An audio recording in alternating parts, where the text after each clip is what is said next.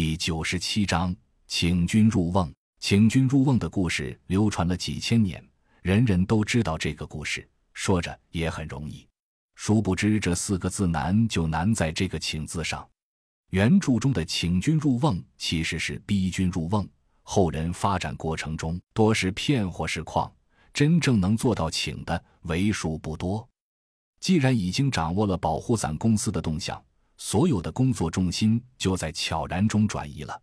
唯一让吴所长担心的是，就是甄孝阳和洛奇会不会基于追踪红蜘蛛，坚持继续搜索 CD 周边，拒绝回 LZ 打埋伏。却没想到，二人愉快地接受了返回的命令。看到老吴一脸纳闷的表情，甄孝阳和洛奇相视一笑。甄孝阳开口道：“领导，您是奇怪。”我们为什么不坚持去追踪红蜘蛛，而是这么痛快跟您回 LZ，对吗？吴所长见心思被看破，也不觉得丢人，扬了扬眉毛，示意继续往下说。接着说话的是洛奇，他笑得很猥琐。我们跟保护伞的所谓高层打过几次交道。洛奇指的是那个伪装的蓝狐和格雷格。这些所谓高层，一个个把自己当成贵族，装字母能力一绝，指挥战斗能力吗？啧啧。甄孝阳接着道：“所以，如果他们稍微有一点自知之明的话，经过这么多次失败，他们该明白，攻打 LZ 他们是不行的。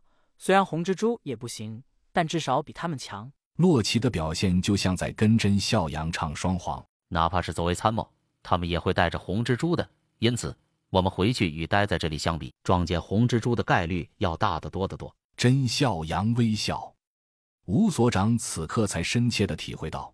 为什么这两个小子在末世里混得这么滋润？因为他们通人性、懂人情、识人心。于是笑了笑，点点头道：“你们明白就好。”洛奇翻了翻白眼道：“不明白的是领导您本人好吗？”一屋子人大笑。是夜，在外界不知不觉之间，五辆轮式装甲车悄无声息地离开了 CD，踏上了北向返回 LC 的路程。